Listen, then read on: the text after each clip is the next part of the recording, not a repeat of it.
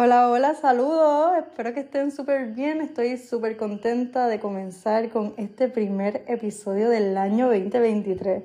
Espero que estén todos, miren, con las mejores, las mejores eh, actitudes, ese optimismo necesario para comenzar ¿verdad? este año y ir tras esas resoluciones y esas nuevas metas que constantemente nos pautamos. Pero para eso hay que tener muchas cosas en mente y muchas cosas, ¿verdad? Muchas herramientas para llevar eso a cabo. Por eso este primer episodio del año 2023 va a estar titulado como 2023 y resoluciones.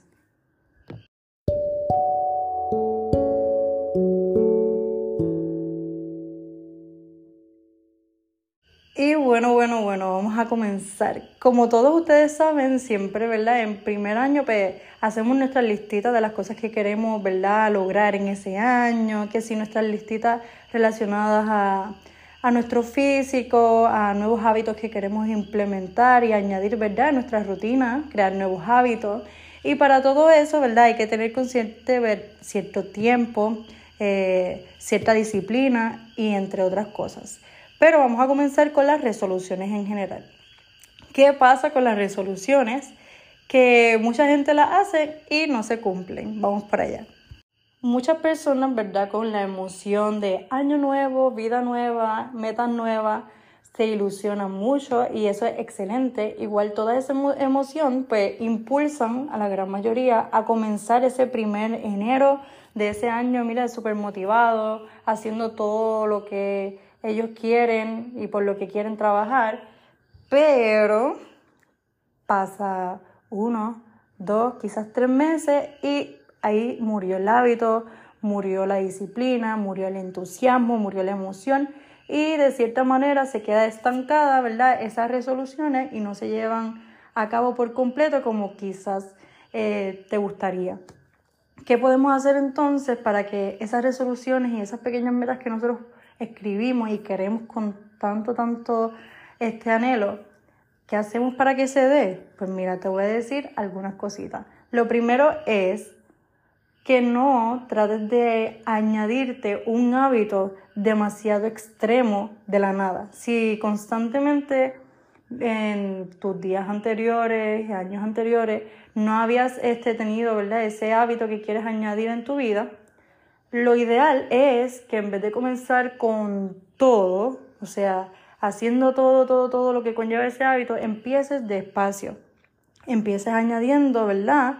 Ese hábito este, de una manera moderada y después poco a poco vas a ir aumentando, ¿verdad? Este, quizás los días, el tiempo y la dedicación que le quieras dar a ese hábito nuevo porque muchas veces pasa que se desilusionan y eso no es lo que queremos. Lo que queremos es ir aplicando y creando ese hábito hasta que ya esté en nuestra vida y sea parte de nuestro estilo de vida.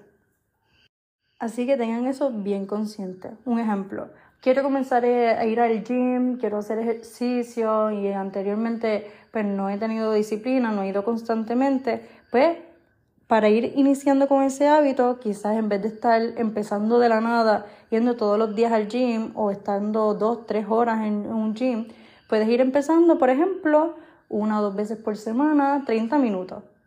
O una o dos veces por semana, una hora.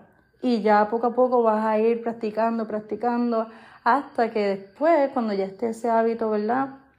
Que no se te haga difícil, pues, vestirte, montarte en el carro, ir, levantarte temprano o ir, pues ya ahí vas a ir añadiendo pues quizás más días, quizás más tiempo de entrenamiento y así pues va a ser menos difícil el acostumbrarte, el, crear ese hábito y aplicarlo en tu estilo de vida. Y igual con todo, con cualquier otra cosa que usted quiera añadir, tiene que tener eso bien consciente si quieres que se te haga un poco pues, más fácil, ¿verdad? La creación de ese hábito. Ya luego de tres meses se supone que ya ese hábito esté bastante integrado en tu vida y ya luego, pues cuando estén pasando seis meses, vas a estar, mira, ya con, este, con ese hábito ahí en tu vida, en tu rutina y lo vas a poder seguir practicando hasta el tiempo que tú quieras. Muchas personas, ¿verdad? Con la emoción de año nuevo, vida nueva, metas nuevas, se ilusionan mucho y eso es excelente. Igual toda esa emoción pues impulsan a la gran mayoría a comenzar ese primer enero de ese año, mira, súper motivado, haciendo todo lo que ellos quieren y por lo que quieren trabajar, pero pasa uno, dos, quizás tres meses y ahí murió el hábito, murió la disciplina, murió el entusiasmo, murió la emoción y de cierta manera se queda estancada, ¿verdad? Esas resoluciones y no se llevan a cabo por completo como quizás eh, te gustaría. ¿Qué podemos hacer entonces para que esas resoluciones y esas pequeñas metas que nosotros escribimos y queremos con tanto, tanto este anhelo, ¿qué hacemos para que se dé? Pues mira, te voy a decir algunas cositas. Lo primero es que no trates de añadirte un hábito demasiado extremo de la nada. Si constantemente en tus días anteriores, años anteriores, no habías este, tenido ¿verdad? ese hábito que quieres añadir en tu vida, lo ideal es que en vez de comenzar con todo, o sea, haciendo todo, todo, todo lo que conlleva ese hábito, empieces despacio. Empieces añadiendo, ¿verdad? Ese hábito este, de una manera moderada y después poco a poco vas a ir aumentando, ¿verdad? Este, quizás los días, el tiempo y la dedicación que le quieras dar a ese hábito nuevo. Porque muchas veces pasa que se desilusionan y eso no es lo que queremos. Lo que queremos es ir aplicando y creando ese hábito hasta que ya esté en nuestra vida y sea parte de nuestro estilo de vida. Y creo que eso es una de las partes ¿verdad? más importantes de lo que tiene que ver con las resoluciones, el crear hábitos y añadirlo en tu estilo de vida. Pero vamos a ir con las resoluciones. Igual si eres una persona que no acostumbras a escribir tus resoluciones, te voy a dar algunos tips que puedes ¿verdad? poner en práctica a la hora de escribir tus metas o las cosas que quieres hacer, añadir en tu vida, para que las puedas ir llevando de la mejor manera. En mi caso, que lo pueden coger de ejemplo, este, a ver si es útil, este, yo trato de escribir eh, esas metas o resoluciones anuales por área. Y esta área pues yo la divido en lo que es eh, familia y social, como socialización, eh, lo divido en espiritual, lo divido en finanzas y economía, lo divido en estudios, metas y o académicos, que es en el área relacionada pues a mis metas académicas, y luego también eh, tengo lo que es el subgrupo de mi condición física y, lo, y las metas que quiero lograr en mi condición física. Así puedes ir añadiendo, dividiendo en subgrupos como tú quieras, relacionados a los intereses ¿verdad? que más este, te preocupan y quieres trabajar. Y luego vas a ir poniendo en cada subgrupo lo que quieres trabajar en esa área. Por ejemplo, en el espiritual, pues quiero este, hacer yoga, meditar este, una vez a la semana eh, en la familia o social, pues me gustaría quizás salir más con mis amistades, tener más comunicación con mi familia. Entre esas cosas, pues vas a ir poniéndola eh, y así pues vas a ayudarte a concientizar qué es lo que quieres lograr, vas a visualizar qué es lo que quieres hacer en este año y cómo quieres transformar esas diferentes áreas de tu vida. Yo lo veo mucho como, como unas barras, barras que suben y barras que bajan. Y pues dependiendo de cómo yo me sienta que estoy en esas áreas, como yo sienta que están esas barras, si están mira, llenas o si están pues, vacías o bien bajitas, pues como yo la, la, ¿qué haría para poder, verdad, eh, subir esos niveles de esa barra en, en esas áreas? Yo lo visualizo así y me funciona muchísimo. Este, pero igual tú puedes verlo de la manera en la que más te guste y lo importante es, ¿verdad?, ir tras sobre eso que quieres lograr eh, y, lograrlo, o sea, cumplirlo, trabajar por ello.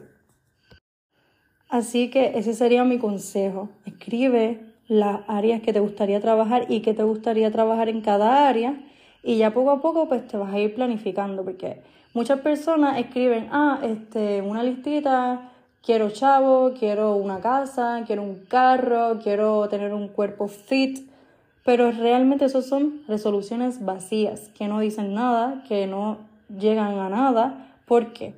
Porque no tienes un plan. Y ahí es lo que voy. El próximo paso, ¿verdad? Luego de tú escribir por área las cosas que quieres mejorar, las cosas que quieres hacer, las cosas que quieres añadir a tu estilo, en tu estilo de vida, va la segunda parte, que ahí es donde no mucha gente llega. La segunda parte es la planificación. Por ejemplo, ah, este, quiero trabajar entonces con mi cuerpo, aquí está en la lista que puse, quiero una vida fit, pues vamos para el plan. El plan, pues ya me matriculé en tal, en tal gimnasio. Pues voy a ir dos veces a la semana. ¿Qué día? Martes y jueves. Y ahí entonces te vas programando, vas creando entonces, no solamente ya queda la idea, no solamente queda una resolución, ya ahora va por el segundo paso que es una planificación. Entonces, ¿qué va después de la planificación? La acción. Ese es el tercer paso y ahí sí te digo yo que el porcentaje de las personas que llegan a eso es bien poquito. Cuando ya tú tienes tu plan, comienzas con tu planificación, discúlpame, con tu acción. Y ahí entonces con esa acción es que tú vas a ir viendo fruto, vas a ir creando y construyendo, ¿verdad? Eso, esa resolución, eh, ese, ese estilo de vida, es, esa área que quieres mejorar, la vas modificando, la vas creando y vas adentrándote a tu meta hasta lograrla. Ahora bien, como ya saben, obviamente, la acción, poner acción a nuestras metas, trabajar, eh, no mucha gente llega y estas son las herramientas que te voy a decir que son sumamente útiles a la hora de mantenerse y tomar acción. Y es uno, la disciplina. Si no tienes disciplina por tus sueños, nadie la va a tener por ti. Así que tienes que ser, mira, fiel contigo mismo. Y esto es bien interesante porque quizás, no sé si has pensado de esta manera, pero quizás tienes un trabajo o trabajas para otra persona. Y si esa persona te dice, ven aquí, ven allá, a esta hora entras a trabajar, a esta hora sales, no puedes faltar, uno hace lo que esa persona le diga, uno sigue las reglas y es disciplinado con su trabajo, con las tareas que le toca hacer, con su horario de entrada y horario de salida. Y eso ni siquiera es una meta tuya. Esa es la meta quizás de otra persona que tiene su negocio y te está dando de empleo, pero es, tú solamente estás yendo a trabajar. Entonces, si estás siendo disciplinado y puedes trabajar y puedes ser este, responsable constantemente con tu empleo o algo que hagas, pues también puedes ser este, responsable y disciplinado para algo que tiene que ver con tu vida y con lo que tú quieres. Y eso es bien importante, también tienes que darle valor a tus sueños, tienes que darle valor a lo que tú quieres. Y ya con ese valor vienen las ganas y la disciplina. Luego de la disciplina, la otra herramienta es la constancia. Porque tú puedes estar disciplinado, pero si no eres constante, ¿qué va a pasar? No vas a crear el hábito, no, no te vas a acostumbrar. Este, vas a empezar, pero es como una montaña rusa. Sube, sube, sube y algún momento va a bajar. Así que sé constante, aunque en momentos no te sientas quizás tan motivado, pues mira, puedes, tú sabes, nadie es perfecto, no estamos bien todos los días, quizás si tienes tus días de que pues, quieres tener tu descanso o te sientes desmotivado y no quieres ese día hacer este, lo que tenías pautado, está bien, te tomas tu tiempo, te tomas tu descanso, porque eso es bien importante para estar, ¿verdad?, emocionalmente bien. Pero luego seguir y retomar y seguir con tu disciplina y constancia. Créeme que esas dos herramientas son clave. Son clave para tus resoluciones, para tus planes, para accionar, para mantenerte firme, para mantener ese, ese hábito contigo.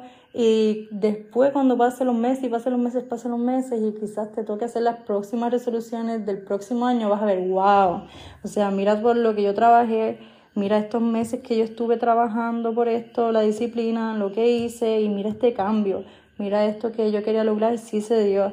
Y ahí entonces vas viendo el valor, ¿verdad?, que tiene todas tus acciones y todo lo que puedes lograr, que, que sí es real, que no es que queden las papas tu sueño, no, no, no, tú sí lo puedes lograr, pero mira, conlleva trabajo, conlleva disciplina, conlleva, ¿verdad?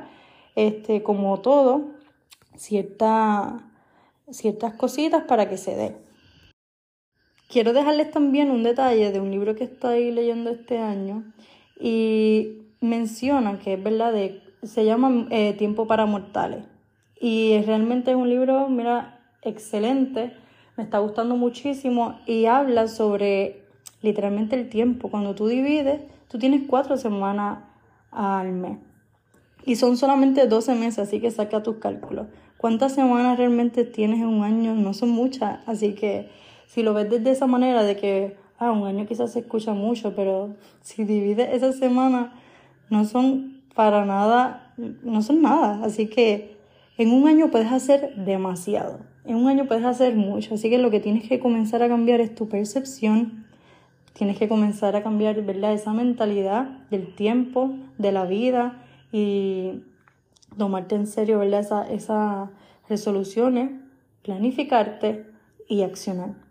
Así que nada, eso es todo por este episodio de 2023 y resoluciones. Espero que te haya gustado muchísimo, que pongas en práctica algo de lo que hayas aprendido aquí. Eh, o si tienes algún otro método que se te haga mucho más fácil ¿verdad? También ponerlo en práctica. Lo importante es, ¿verdad? Que logres lo que tú quieres este año, que te sientas feliz, que te sientas, ¿verdad? Este, satisfecho con lo que estás haciendo y sigas para adelante hasta, ¿verdad? Lograr cualquiera de las cosas que hayas puesto quizás en tu listita de resoluciones. Así que te hablo Melanie Centeno espero que pasen una excelente semana y los veo en el próximo episodio. Recuerden seguirnos en nuestras redes sociales como arroba mentesconsciente.pr, ya sea en Facebook, Instagram y también compartir ¿verdad? este eh, episodio a cualquier persona que tú pienses que puede serle útil este, para que pueda, pueda alcanzar y pueda sentirse motivado o tenga una idea de cómo llevar a cabo esas resoluciones de este año. Así que cuídense muchísimo aquí, Mentes Conscientes.